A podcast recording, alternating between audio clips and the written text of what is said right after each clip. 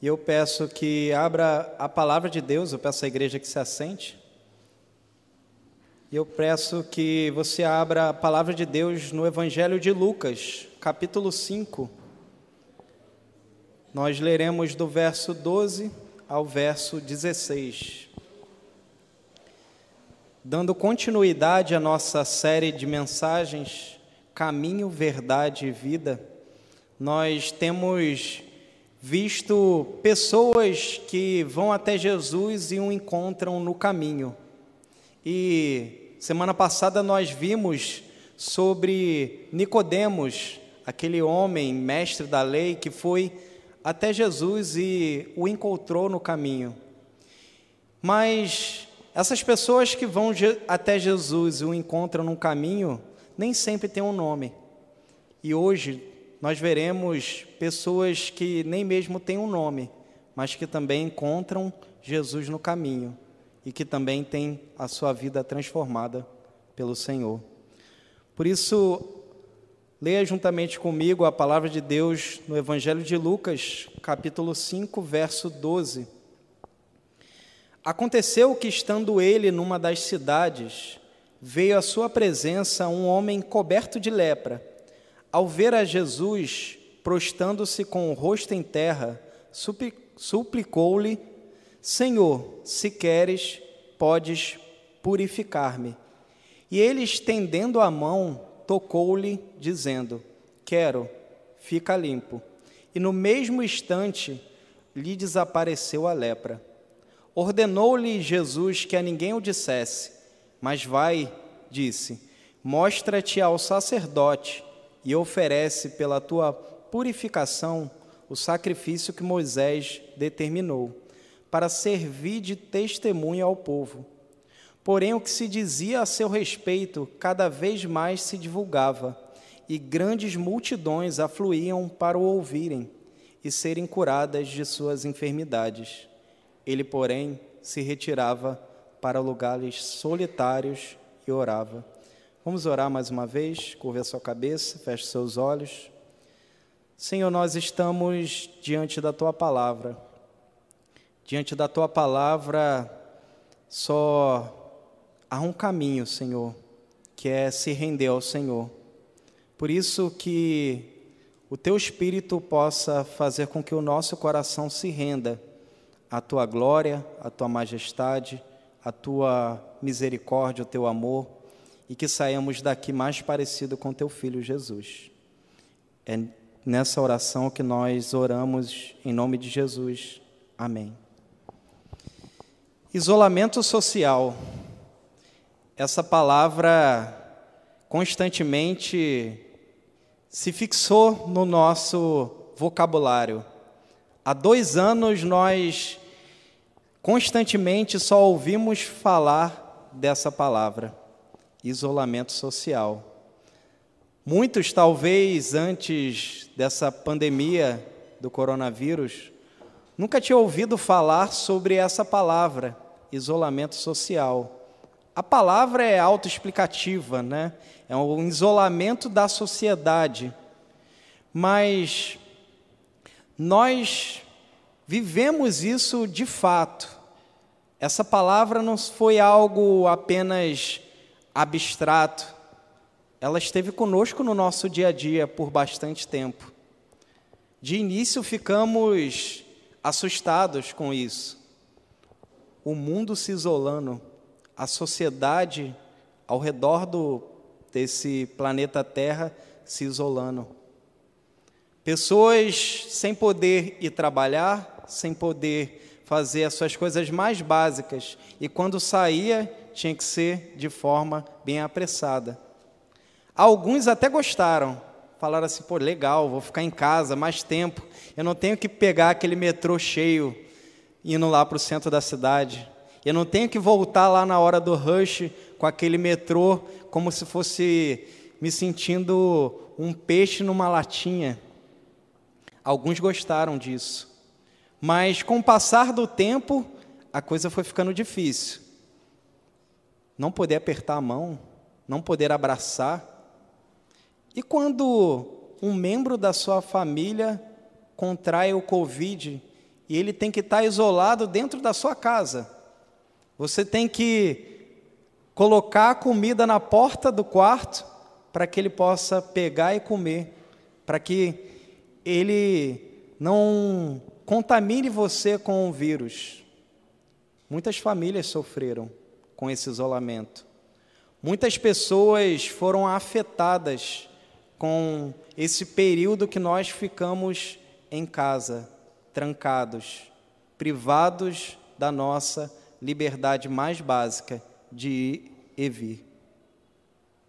Uma doença, um vírus desse tamanho, provocou isso. Isolamento social. Talvez você esteja falando, mas Rodrigo, já estou cansado de ouvir essa palavra. Essa palavra veio, só me traz recordações ruins. Mas será que você já refletiu para o que de fato isso significa? Será que isolamento social não tem para algumas pessoas um significado muito mais profundo? E é isso que nós vamos ver no texto hoje.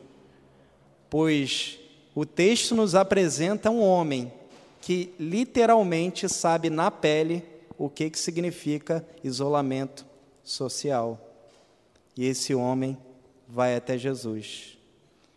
Hoje, na história desse homem que não tem nome, que é chamado de um homem coberto de lepra, nós vamos aprender que todos os que vão a Cristo, necessitados de Sua graça, são purificados e essa graça transformadora alcança suas famílias e sociedade. Vou repetir. Hoje, através da história desse homem coberto de lepra, homem que sabe na pele o que, que significa o isolamento social, hoje nós aprenderemos que todos os que vão a Cristo, necessitados da sua graça, são purificados, e essa graça transformadora alcança suas famílias e sociedade. Nós veremos isso em três partes. A primeira parte se encontra no verso 12.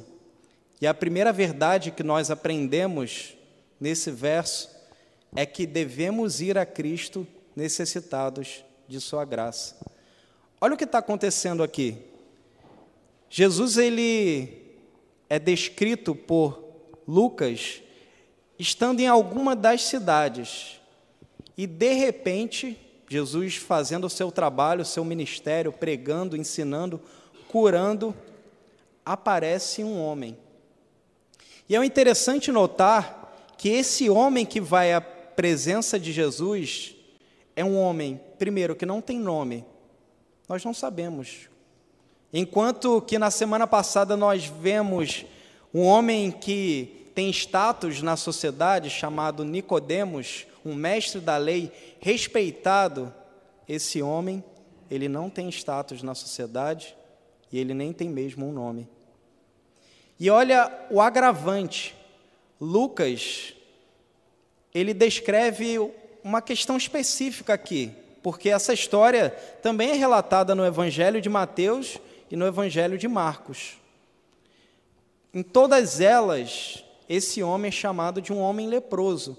Mas Lucas, como nós sabemos, Lucas era um médico.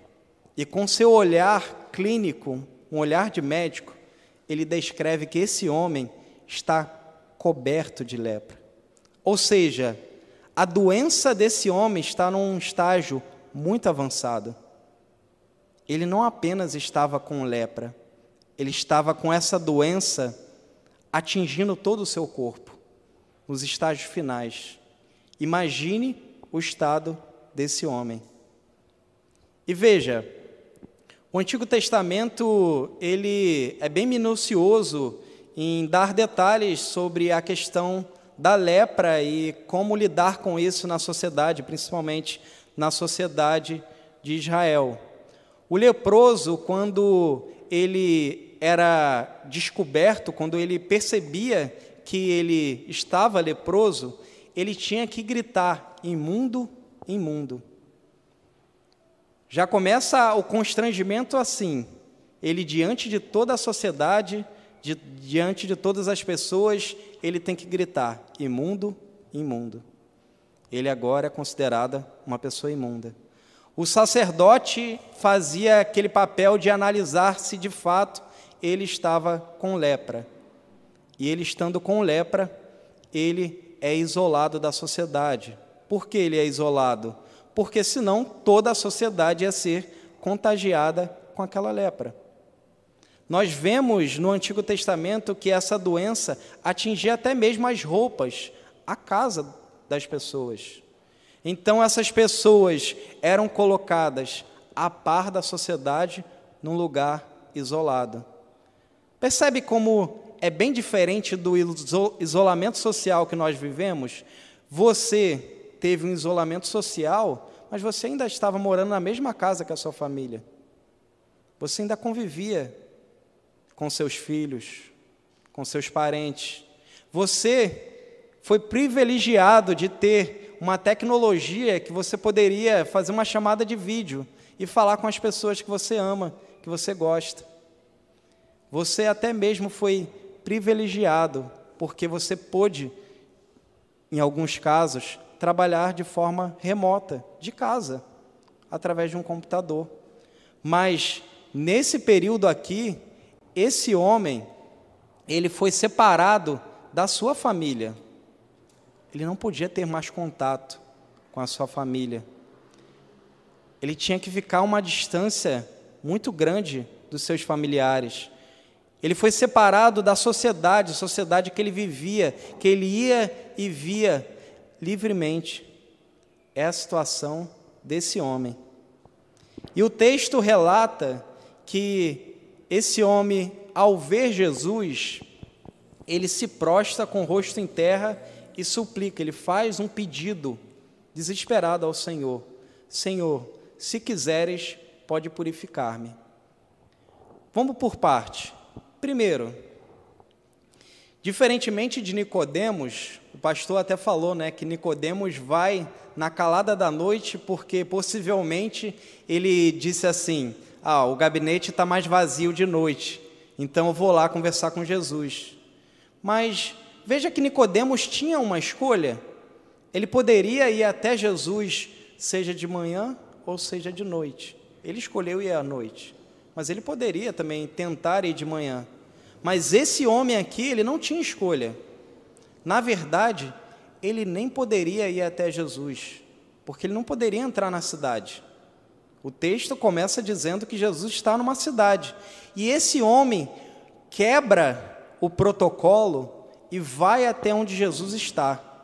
Só aí você consegue perceber a situação desesperadora desse homem.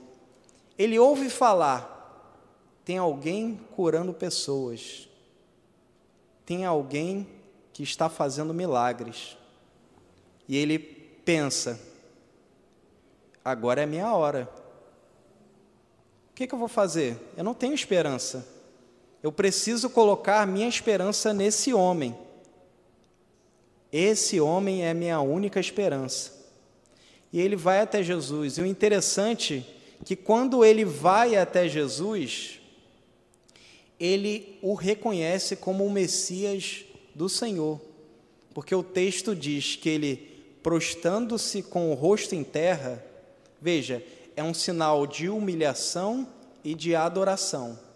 As pessoas se prostravam com o rosto em terra quando reconhecia alguém de autoridade, alguém que era superior, alguém que tinha uma autoridade, um cargo que lhe deveria fazer com que ele honrasse. E ele se curva. E ele chama Jesus de Senhor. Ou seja, esse homem apesar de necessitado, de desesperado, ele primeiramente reconhece que Jesus era o Messias enviado de Deus. E ele tanto reconhece que Jesus é o Messias enviado de Deus, que ele não duvida que Jesus poderia curar ele, poderia transformar a situação dele. Ele não fala assim, se o Senhor puder, se o Senhor tiver capacidade para isso, o Senhor me cure. ele fala ao contrário, ele fala assim: eu sei que ele pode me curar, agora se ele vai querer me curar, é outra coisa. Por isso que ele fala assim: se quiseres, o Senhor pode me purificar. Ele sabe que Jesus pode purificar, mas ele não sabe se Jesus queria que ele fosse purificado. E essa primeira verdade, encontrada aqui no verso 12, que nós aprendemos, nós podemos fazer uma analogia com a nossa situação e necessidade espiritual. Nós somos como esse homem, cobertos pela imundície do pecado. Nós, todos nós, temos, assim como esse homem, gritar: imundo, imundo, porque o pecado está no nosso interior. Todos nós fomos separados da presença do Senhor por causa do nosso pecado. Todos nós fomos separados da aliança do povo de Deus por causa do nosso pecado mas o texto nos revela que há uma esperança para nós. Mas essa esperança está condicionada a nós olharmos para a nossa própria situação, a nossa própria miséria. Assim como esse homem, nós devemos olhar para a nossa miséria, para o nosso pecado, para com Pecadores nós somos e quão dependentes e necessitados da graça desse Cristo. É somente Cristo que pode nos livrar da lepra do pecado. Mas primeiro nós temos que, como esse homem, olhar e identificar: eu preciso, eu necessito da graça de Cristo. Enquanto você achar que não necessita da graça de Cristo, enquanto você achar que você está saudável, Cristo não vai te curar. Porque diz a palavra de Deus que Cristo veio para aqueles que estão doentes. Cristo veio para aqueles que estão necessitados da sua graça. Por isso, meu irmão e minha irmã, lembre-se, todos nós somos necessitados da graça de Cristo. E todos nós também, assim como esse leproso, podemos ir atrás de Cristo e encontrarmos essa graça. Por isso, a primeira verdade é que nós devemos ir a Cristo, necessitados de Sua graça. Mas há uma segunda verdade, e essa segunda verdade se encontra no verso 13. É a verdade que nós somos purificados através do poder gracioso de Cristo. Veja, olha o que diz o verso 13. E ele, estendendo a mão, tocou-lhe, dizendo: Quero, fica limpo. E no mesmo instante lhe desapareceu a lepra. Aqui é interessante, primeiro, Jesus também quebra protocolos porque ninguém poderia tocar um leproso, era proibido. Por que não poderia tocar um leproso? Porque ele iria contaminar a pessoa que tocasse ele. Por isso ninguém poderia tocar um leproso. Por isso que ele vivia isolado juntamente com outros leprosos, que eles já estavam contaminados. Mas com aqueles que não estavam contaminados, não poderia ter nenhum contato e o texto diz que Cristo toca ele. E isso é interessante porque os evangelhos nos relata que Cristo fez vários milagres somente com o poder da sua voz. Várias pessoas foram curadas, foram transformadas, receberam o milagre de Jesus através somente do poder da sua voz. Não foi assim que Jesus ressuscitou Lázaro? Lázaro, vem para fora. Somente com a palavra, a morte foi embora e voltou à vida. Não foi assim com a filha daquele homem chamado Jairo, Jesus fala, Talita cume, né? E a menina ressuscita. E foi assim com diversas pessoas. Jesus também poderia fazer assim com esse homem. Mas Jesus decide quebrar os protocolos. E de, Jesus decide tocar ele. Primeiro, o toque de Jesus é algo extraordinário, porque sempre, sempre uma pessoa que tocava um leproso era contaminada. Isso não acontece com Cristo. O natural, o normal, era Cristo virar um leproso, ser contagiado por aquela doença. Mas acontece exatamente o contrário. Cristo toca aquele homem e é doença que retrai do homem. Em vez de Cristo ser contaminado, é Cristo que, entre aspas, contamina aquele homem com o seu poder de cura, seu poder gracioso. Já parou para pensar nisso? Quão poderoso é esse Cristo? Quão poderoso é esse Cristo que tem poder de remover a imundície de um leproso, remover a lepra de um leproso. Cristo faz isso com esse homem. Mas nisso nós não somente vemos o poder de Cristo, mas nós vemos a graça e misericórdia de Cristo para aquele homem. Cristo toca aquele homem para mostrar que ele se identificava com ele, que ele o amava apesar de ser um homem marginalizado, vivendo à margem da sociedade, Cristo toca nele para que ele saiba que ele o amava. Para que ele saiba que em Cristo ele era aceito, ainda que a sociedade o rejeitava. Consegue perceber o amor maravilhoso de Cristo? Nessa nesse milagre que ele faz com esse homem, consegue perceber o que isso significou para aquele homem que há quantos anos ele não era tocado por ninguém? Há quantos anos ele não recebia um abraço, um aperto de mão, um contato pessoal com alguma pessoa da sua família, da sua sociedade? Ele só vivia entre aqueles que estavam na mesma condição dele. E Cristo vai lá e demonstra o grande amor dele por esse homem. Aqui também nós vemos a vontade graciosa e amorosa de Cristo.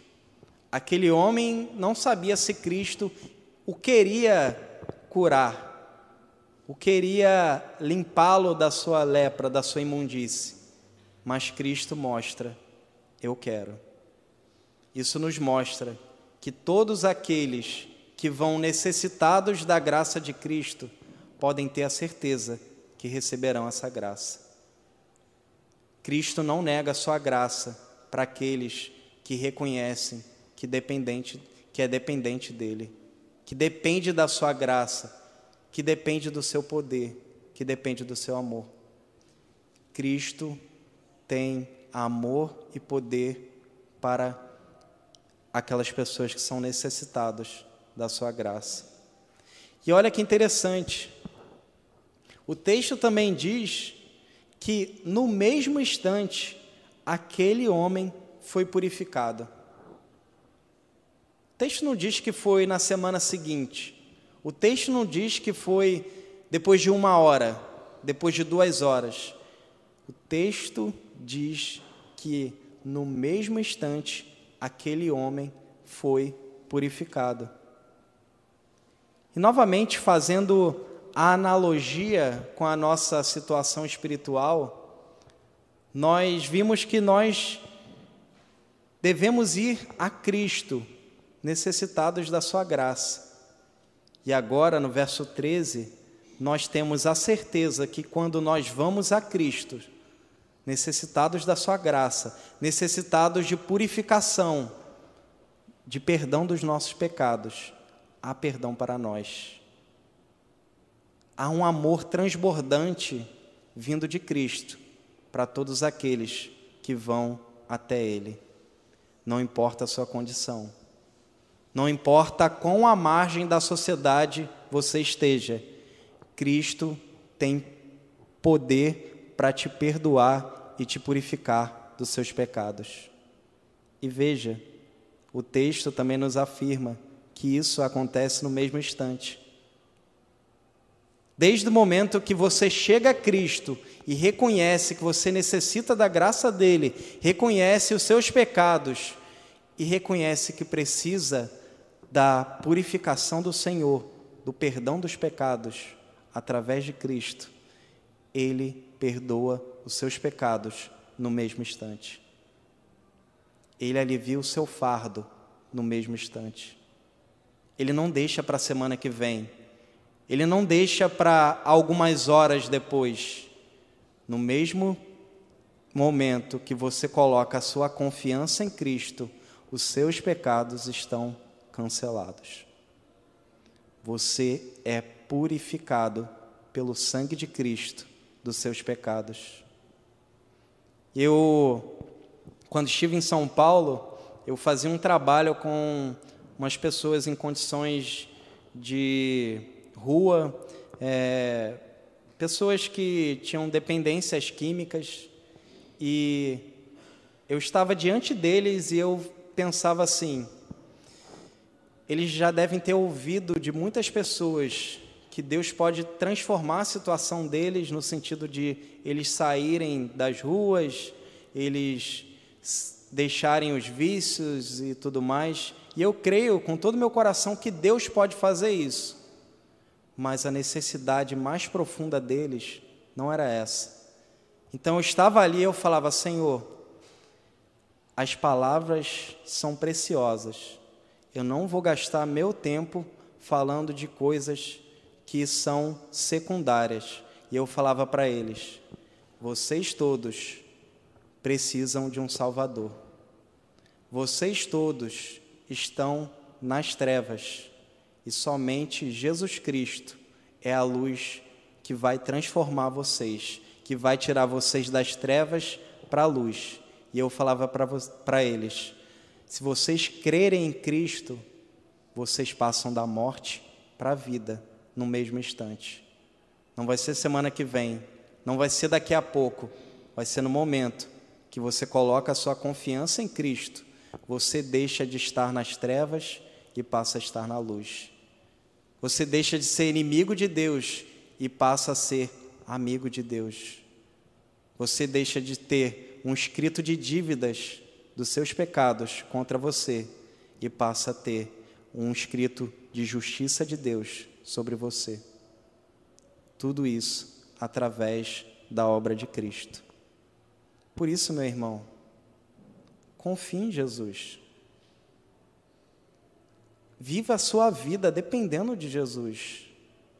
Viva a sua vida não se sentindo o mais miserável dos homens, porque nós somos sim, mas quando nós cremos em Cristo, nós somos os mais felizes dos homens, porque o apóstolo Paulo declara que se a nossa confiança estiver nesse mundo, nós somos os mais infelizes dos homens.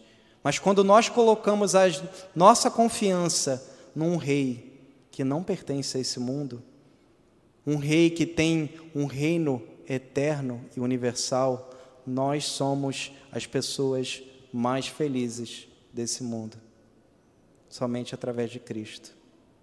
Somente através de Cristo você pode ter vida plena, você pode ter os seus pecados cancelados. O nosso discurso que nós ouvimos no nosso dia a dia é que todos os caminhos levam a Deus. Mas não. A palavra de Deus te diz que só há um caminho, e esse caminho é Cristo. Mas que nele há vida, que nele há verdade e que nele você pode confiar. Então confie no Senhor. E você, assim como esse homem, será purificado dos seus pecados através desse poder gracioso, desse amor maravilhoso de Cristo. Mas ainda há uma terceira e última verdade, e ela se encontra do verso 14 ao verso 16. É a verdade que a graça transformadora de Cristo alcança nossa família e sociedade.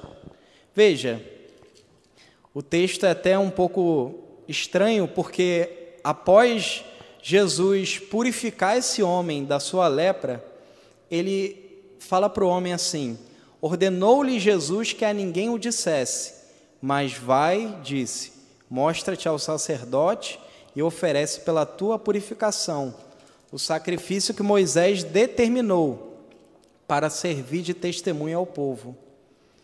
Você já parou para pensar por que Jesus manda esse homem ir até um sacerdote e oferecer sacrifício ao Senhor? Pensa sobre isso. Por que esse homem vai até lá?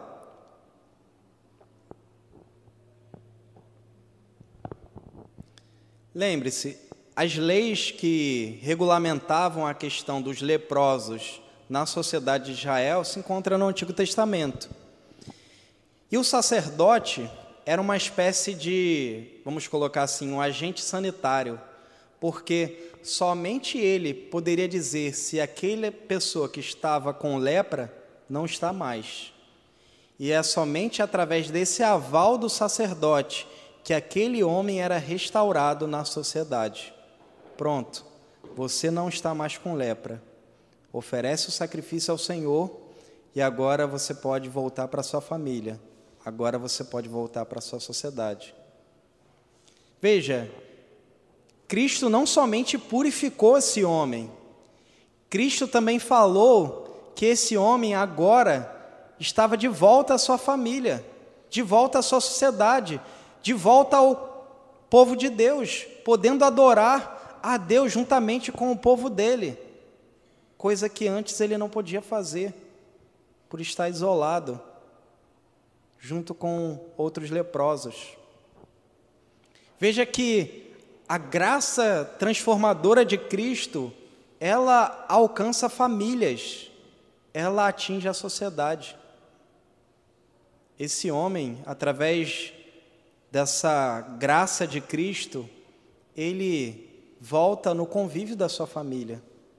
Esse homem, através da graça de Cristo, agora volta a transitar na sociedade. Ele é restaurado, a sua família e a sua sociedade. Isso não é maravilhoso? Porque muitas vezes nós achamos que o poder de Cristo diz respeito somente a indivíduos. E isso, a um primeiro momento, é verdade. É, o poder de Cristo é dirigido a indivíduos, mas o poder de Cristo não se limita a indivíduos. O poder de Cristo é também sobre a família, sobre a sociedade também. Ele atinge famílias e sociedades. E foi isso que aconteceu aqui.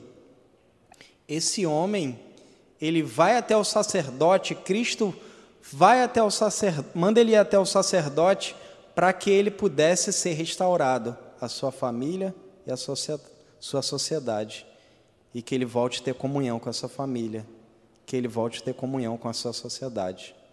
Isso é maravilhoso, irmãos. Mas também há uma outra coisa subentendida aqui nesse verso 14. Quando Cristo fala para ele ir ao sacerdote, Cristo também estava querendo dar um recado para aquele sacerdote.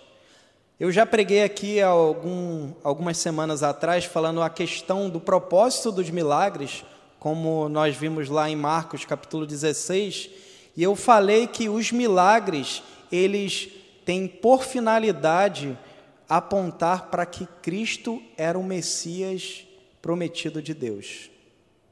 Esse é a finalidade última porque Cristo fazia milagres, porque os apóstolos faziam milagres. Isso testificavam que eles eram aqueles que Cristo havia comissionado e enviado para pregar através do seu nome. E olha, quando Cristo envia esse homem ao sacerdote, ele está dando um recado: Eu sou aquele prometido, o Messias prometido no Antigo Testamento.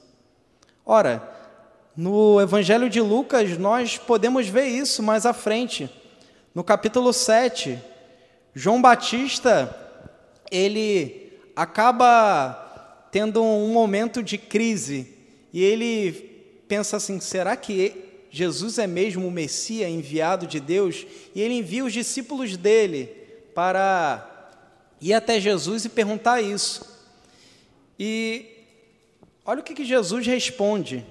Jesus fala que o, a resposta de Jesus, se ele era o Messias enviado de Deus, é o seguinte, capítulo 7, verso 22. Então Jesus lhe respondeu: Ide anunciai a João o que vistes e ouvistes. Os cegos vêm, os coxos andam, os leprosos são purificados. Olha a ênfase aqui. Os leprosos são purificados. Os surdos ouvem, os mortos são ressuscitados, e aos pobres anuncie-lhes o Evangelho. O que Jesus estava querendo dizer é o seguinte: esses sinais que eu faço, essas curas que eu realizo, aponta para o fato que eu sou o Messias enviado de Deus. Então Jesus estava falando para o sacerdote: vocês podem confiar em mim, que eu sou aquele que havia de vir. Por quê? Porque esse homem foi restaurado. Porque um sacerdote nunca tinha visto alguém tocar um homem e não ser contagiado, não ficar leproso. E Cristo manda esse homem lá testemunhar que ele era o Messias enviado do Senhor. E conosco não é o mesmo, irmãos? Para para pensar no poder do Evangelho na sua vida. O poder do Evangelho não diz respeito somente à sua vida, de modo isolado. O poder do Evangelho quando te transforma, afeta a sua família, transforma a sua família, transforma a sociedade que você vive. Nós vemos pessoas e mais pessoas que tinham famílias destruídas e creem em Cristo, são transformados pelo Senhor e famílias são restauradas a partir da transformação daquela pessoa. Talvez você seja essa pessoa.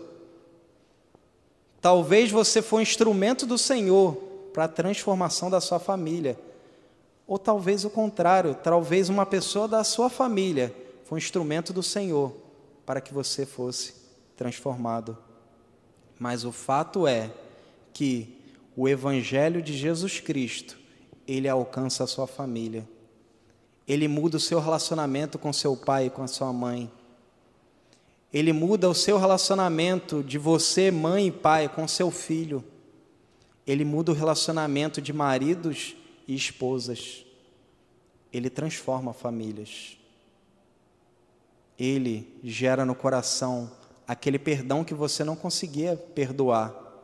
Mas hoje você sabe, eu fui perdoado por Cristo e não tem como eu ficar com raiva dele ou com raiva dela. Eu preciso perdoar ela. O Evangelho de Cristo faz isso. O Evangelho de Cristo transforma a sociedade. É isto que o apóstolo Paulo fala. Aquele que mentia, não mente mais. Aquele que roubava, não roube mais. O Evangelho transforma as sociedades. Nós podemos ver isso no livro de Atos dos Apóstolos. Certa vez o apóstolo Paulo estava numa cidade e aquela cidade, o consumo, a, a economia daquela cidade girava em torno da venda de é, escultura a ídolos, de coisas a, sacrificadas a, aos ídolos. E quando o evangelho chega naquela cidade, pessoas são transformadas, o negócio da cidade começa a ruir. A cidade não gira mais em torno de coisas voltadas para os ídolos. O Evangelho transforma sociedade. Mas nós temos que nos perguntar: minha família está sendo transformada através da minha vida, através do Evangelho visto pelos meus pais, pelos meus familiares na minha vida. Eles podem ver Cristo em mim. O apóstolo Paulo diz: Cristo em vós, a esperança da glória. Eles podem ter esperança por ver Cristo em você.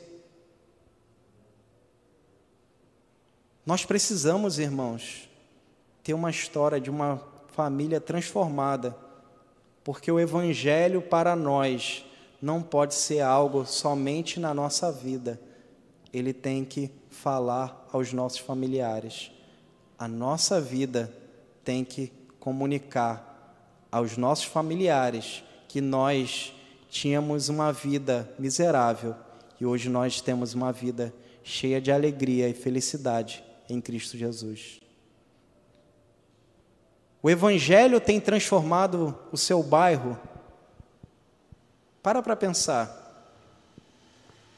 Será que nós temos seguido o modelo de igreja de Atos dos Apóstolos? Será que a criminalidade tem aumentado ou diminuído no nosso bairro? Não é estranho isso? Tantas igrejas e a criminalidade aumenta? Não deveria ser assim, irmãos. Nós deveríamos estar vendo pessoas transformadas e, consequentemente, a sociedade sendo transformada. Não adianta, a transformação da sociedade não vai vir através de política, não vai vir através da ciência. A transformação da sociedade vem através do Evangelho de Jesus Cristo. A transformação da sociedade só pode vir através de Jesus Cristo. Se não for assim, não tem como. Porque nós vimos que nunca houve um leproso tocar alguém e a pessoa não ser contaminada. Não adianta. Uma sociedade leprosa, uma sociedade imunda, ela vai contaminar tudo ao seu redor. Mas aqueles que foram transformados por Cristo, eles receberam poder também para transformar essas pessoas, essa sociedade, e não ser contaminados por ela. Somente Cristo pode fazer isso. Não é através de nenhuma outra esfera, é somente através do Evangelho que nós podemos transformar nossas famílias e nossa sociedade. Por isso eu quero encorajar vocês a viver essa vida que Cristo te dá de graça. Você era imundo, você deveria gritar para todo mundo: imundo, imundo, como esse homem teve que gritar. Você deveria gritar para todo mundo: pecador, pecador. Eu estou afastado da comunhão com Deus. Mas Cristo demonstrou a sua graça sobre você. Cristo demonstrou o seu amor sobre você. E ele te transformou. Ele tirou esse rótulo de pecador e ele colocou um rótulo amado por Deus. Isso é maravilhoso, irmãos. Isso tem que fazer com que as nossas vidas no nosso dia a dia seja repletas do amor e da alegria do Senhor. O fato de você saber que você é aceito por Deus, que você é amado por Deus, isso tem que superar qualquer obstáculo, qualquer percalço na sua vida, porque Cristo te ama. Essa é a verdade mais valiosa que você tem que se apegar. Cristo te ama e ninguém vai retirar isso de você. Ninguém vai te separar do amor de Cristo, como diz o apóstolo Paulo em Romanos capítulo 8. Nem a altura, nem largura, nem profundidade, nem qualquer outra criatura pode te separar do amor de Cristo. É esse amor maravilhoso. Todos os que vão a Cristo necessitados de Sua graça, são purificados, e essa graça transformadora alcança suas famílias e sociedade. Você crê nisso? Então vamos viver essa verdade. Vocês todos que estão aqui reconheceram sua necessidade de Cristo. Vocês todos foram até Cristo pedindo a graça de Cristo. Vocês todos já tiveram seus pecados purificados, seus pecados perdoados. E essa graça, ela transforma a sua família e a sua sociedade. Se apegue a essa verdade. Cristo transforma sua vida, sua família e pode transformar a sua sociedade. Vamos orar? Senhor, obrigado. Obrigado porque antes rejeitado, marginalizado por causa do pecado, hoje, através de Cristo, aceitos e amados por Deus. Senhor, o teu amor é maravilhoso, o teu amor é gracioso, Senhor. O teu amor faz com que nós vivamos uma vida transformada, uma vida que expressa, Senhor, essa graça, essa alegria de saber que nós fomos perdoados. Obrigado, Senhor. Nós poderíamos fazer qualquer coisa que nós não conseguiríamos ser limpos da nossa imundície. Mas Cristo nos tocou como ninguém tocou. Cristo quis que nós fôssemos purificados dos nossos pecados. E nós te agradecemos, Senhor. Que a nossa vida seja para a honra e glória do Senhor, que nós vivamos, Senhor, de tal modo que nós venhamos a ser instrumentos do Senhor para a transformação das nossas famílias. Que nós vivamos, Senhor, de tal modo para que nós sejamos instrumentos do Senhor para a transformação dessa sociedade tão violenta, tão corrupta tão longe do Senhor. É através de Cristo que pode haver transformação na minha vida, na minha família e na minha sociedade. Eu creio nisso, Senhor. Eu quero ser, Senhor, essa pessoa que será instrumento do Senhor para minha família e para minha sociedade. Eu quero que eles vejam Cristo em mim e que eles coloquem a esperança no Senhor que eles saibam que o Senhor é um Deus gracioso, que o Senhor os ama e que há perdão para eles também. O teu amor, Senhor, ele é tão abrangente que pode perdoar o mais terrível dos homens. Nós te louvamos, Senhor, porque nós cremos nisso de todo o nosso coração e nós dependemos do Senhor. Te agradecemos pela salvação em Cristo, em nome de Jesus. Amém.